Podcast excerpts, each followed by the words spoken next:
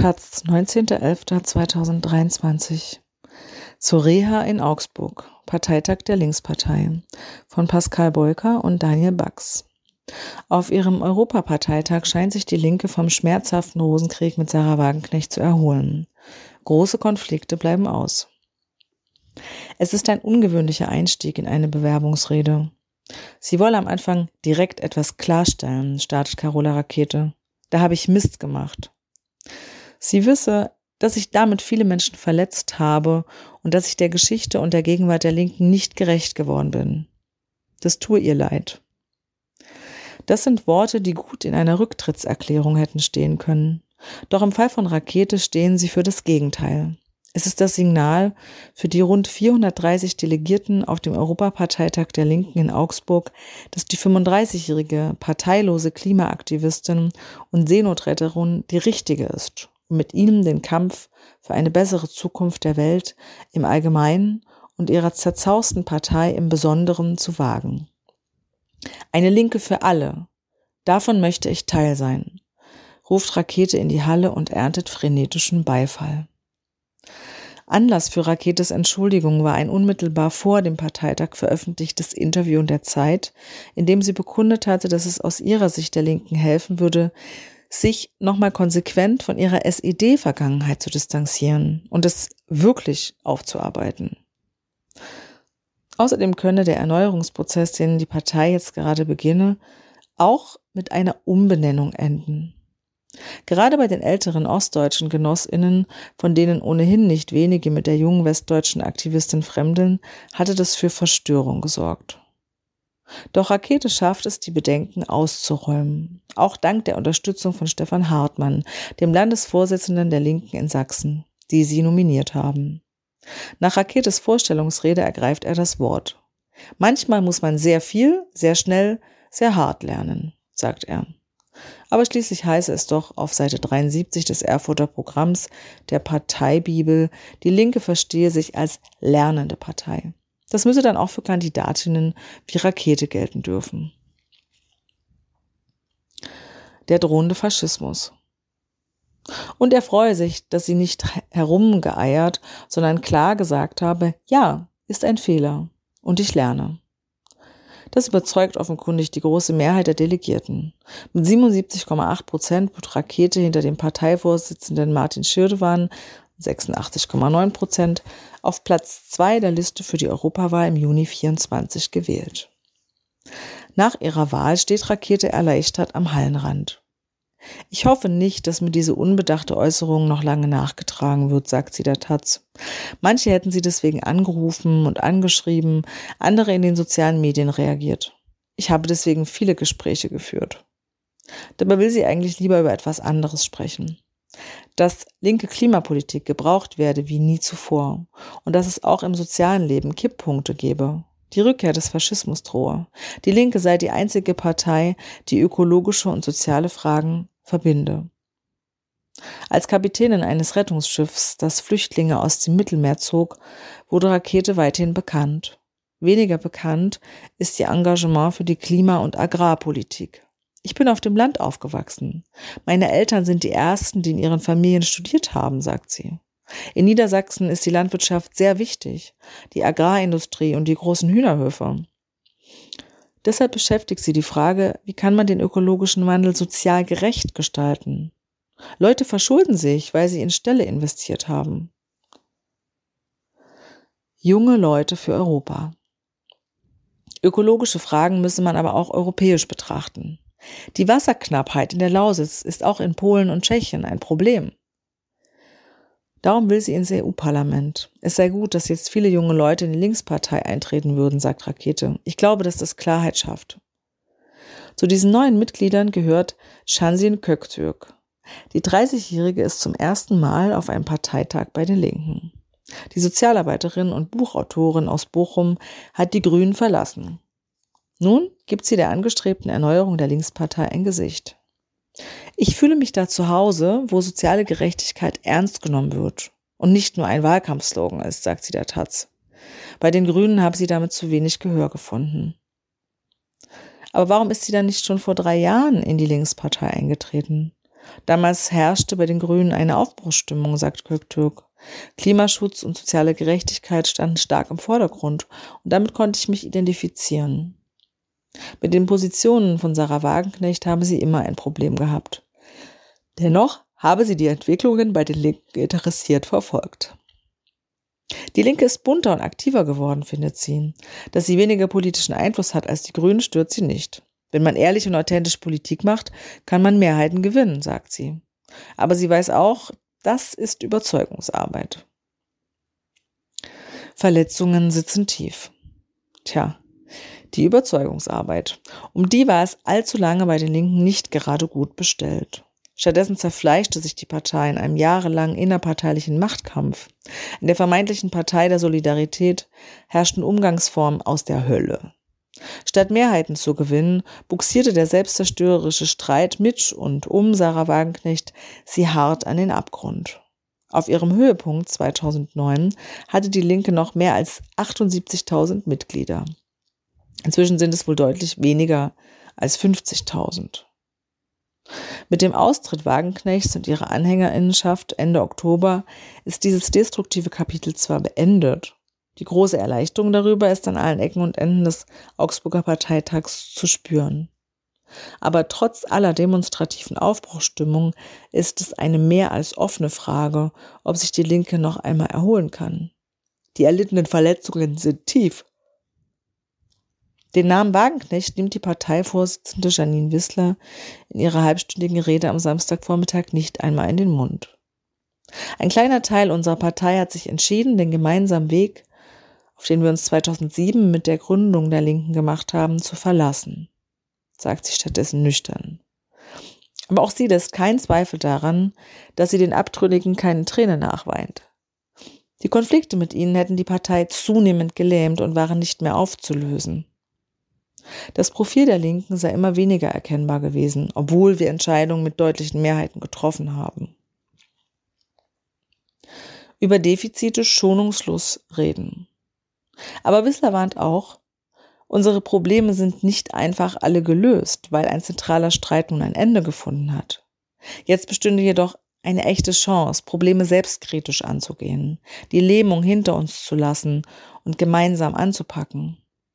Und sie appelliert, lasst uns offen, schonungslos und vor allem solidarisch über unsere Defizite reden.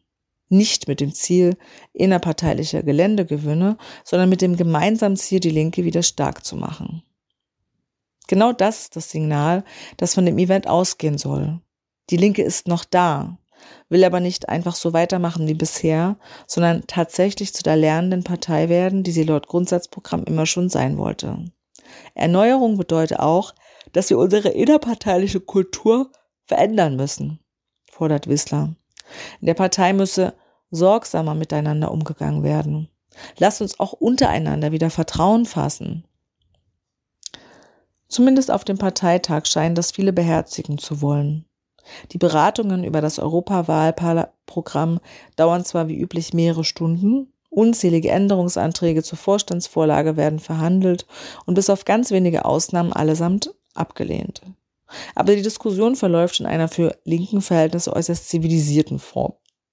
Kein Gebrüll, keine Beschimpfungen, keine bösartigen Unterstellungen, die zu früheren Zeiten bei inhaltlichen Differenzen allzu oft, allzu schnell bei der Hand waren. Schließlich wurde das Programm ohne größeren Streit von einer großen Mehrheit beschlossen. Unser Europa ist das Europa der Streikenden in Frankreich, der Frauen in Polen, die für das Recht auf Schwangerschaftsabbruch kämpfen, der europäischen Klimabewegung, der Menschen, die für Selbstbestimmung und gleiche Rechte kämpfen. Fasst Wissler plakativ dessen Botschaft zusammen. Wir wollen nicht zuschauen, wie die vielbeschworenen europäischen Werte täglich im Mittelmeer ertrinken. Sicherheitsdienst beendete Störmanöver. Auch die Listenaufstellung verläuft ohne größere Verwerfungen. Das vom Parteivorstand bereits im Juli vorgeschlagene Spitzenquartett passiert problemlos den Parteitag. Über der Kandidatur von Wisslers Co-Parteivorsitzendem Martin Schirdewan kommt es zu einem kurzen Störmanöver. Der Hamburger Bian Tavassoli, der in der Vergangenheit bereits öfter durch eine eigentümliche Provokation aufgefallen war, nutzte die Möglichkeit einer Spontankandidatur. Um in einer fünfminütigen Bewerbungsrede die Linke aufs Übelste zu beschimpfen, eine Lobrede auf Sarah Wagenknecht zu halten und dann seinen Austritt aus der Partei zu erklären. Am Ende wurde er von Sicherheitsleuten aus der Halle geführt der schließlich mit 86,9 Prozent der Stimmen gewählte Schirdewan, der mit stoischer Ruhe das Schauspiel neben ihm auf der Bühne ertragen hatte, spricht anschließend von einem unschönen Zwischenfall. Zu den rockigen Beats von Schüsse in die Luft von Kraftklub lässt er sich gemeinsam mit Rakete auf der Bühne mit Blumensträußen feiern. Einer ernsthafteren Gegenkandidatin muss sich die Kölner Europaabgeordnete Özlem Demirel auf Platz 3 erwehren. Gegen die Didem Aydurmuş, eine Berliner Klimapolitikwissenschaftlerin, antritt. Doch Parteivorstandsmitglied Aydurmuş bleibt mit 28,6 Prozent chancenlos gegen die Gewerkschafterin Demirel, die mit 62 Prozent klar gewählt wird. Einigung zum Gaza-Konflikt. Das mit Abstand beste Ergebnis erzielt allerdings der Mainzer Sozialmediziner Gerhard Trabert. Mit 97 Prozent erzielt der parteilose Trabert, der bereits im vergangenen Jahr für die Linke als Bundespräsidentenkandidat angetreten war, ein Traumergebnis. Er trete an für ein Europa der Menschlichkeit und der Menschenrechte, sagte er. Dass es tatsächlich ein Parteitag ohne dramatischere Zwischenfälle werden würde, war von vornherein nicht absehbar. Doch selbst die Diskussion über den Gazakrieg verlief weniger explosiv als erwartet. Am späten Freitagabend stand er auf der Tagesordnung. Die Linke forderte einen sofortigen Waffenstillstand in Gaza, die Freilassung aller Geiseln und die Ächtung von Antisemitismus und Rassismus.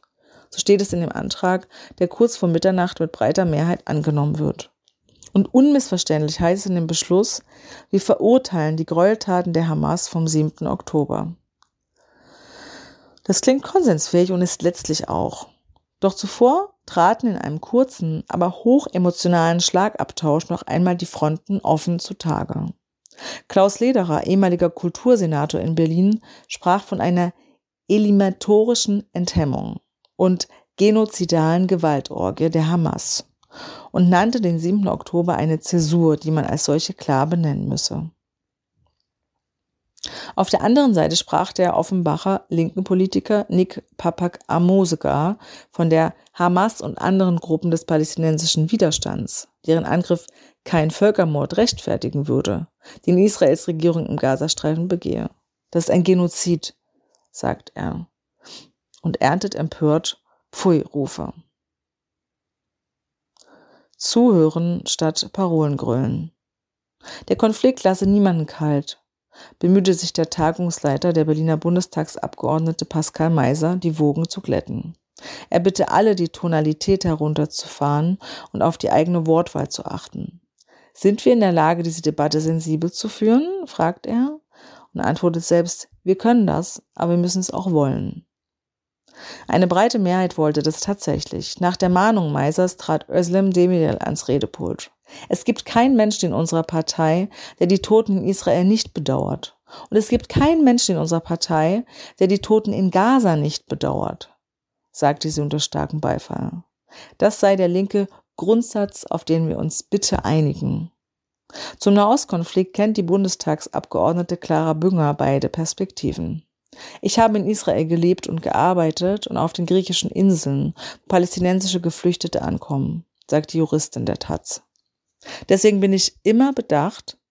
Am 7. Oktober habe sie zuallererst versucht, ihre Freundinnen in Israel zu erreichen.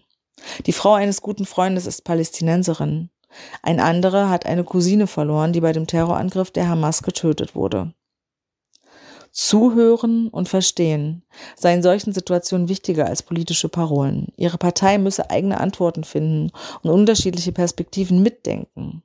Das ist nicht einfach und in einer pluralistischen Partei erst recht nicht, sagt Bünger. Aber am Ende des Tages muss jeder von uns hier rausgehen und das vertreten, was wir hier beschlossen haben.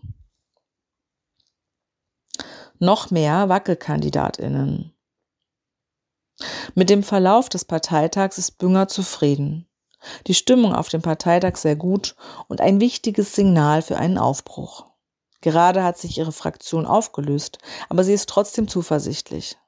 Dass wir in der Asylfrage stabil geblieben sind, während andere einknicken, ist ein zentraler Grund dafür, warum Leute jetzt zu uns kommen, ist die 37-Jährige überzeugt. Das sei eine große Chance. Am 6. Dezember löst sich die Linksfraktion offiziell auf. Dass sie jetzt schon de facto nicht mehr existiert, zeigte sich am Donnerstag bei der Abstimmung über die Einstufung von Georgien und Moldau als sichere Herkunftsstaaten. Bünger hielt eine engagierte Rede dagegen. Wagenknecht und Co. stimmten mit der großen Mehrheit des Parlaments dafür. Lieber einig mit 28 Mitgliedern des Bundestages als zerstritten mit 38. Das ist dann die bessere Alternative, sagt Dietmar Bartsch in seiner Parteitagsrede am Samstagmorgen. Allerdings ist derzeit noch offen, ob es wirklich 28 bleiben werden, die nun versuchen, als Gruppe im Bundestag anerkannt zu werden. Denn hinter vorgehaltener Hand heißt es, dass bis zu drei Abgeordneten noch als Wackelkandidatinnen gelten, die möglicherweise auch noch die Linkspartei im Januar, wenn Wagenknecht ihre neue Partei gründet, verlassen könnten. Zu denen, die jetzt für sich die Linke neu entdeckt haben, gehört die Kampagnerin Lisa Pflaum. Die Mitbegründerin der Seebrücke stellt die Erneuerungskampagne auf der Bühne vor. Sie selbst sei in der vergangenen Woche in die Partei eingetreten und ihr würden über 100 Menschen aus ihrem Bekanntenkreis folgen. Trommeln für Neumitglieder. Zu den Neumitgliedern gehört auch die Pflegerin Stella Merendino, die sich in der Krankenhausinitiative Notaufnahme retten engagiert. Die Linke sei die einzige Partei, die für junge Menschen wie mich eine Perspektive bedeutet, sagt sie. Und wir müssen links und stolz sein. Der Berliner Ferhat Koschak ist ein weiteres Gesicht der Erneuerung, obwohl er schon länger dabei ist.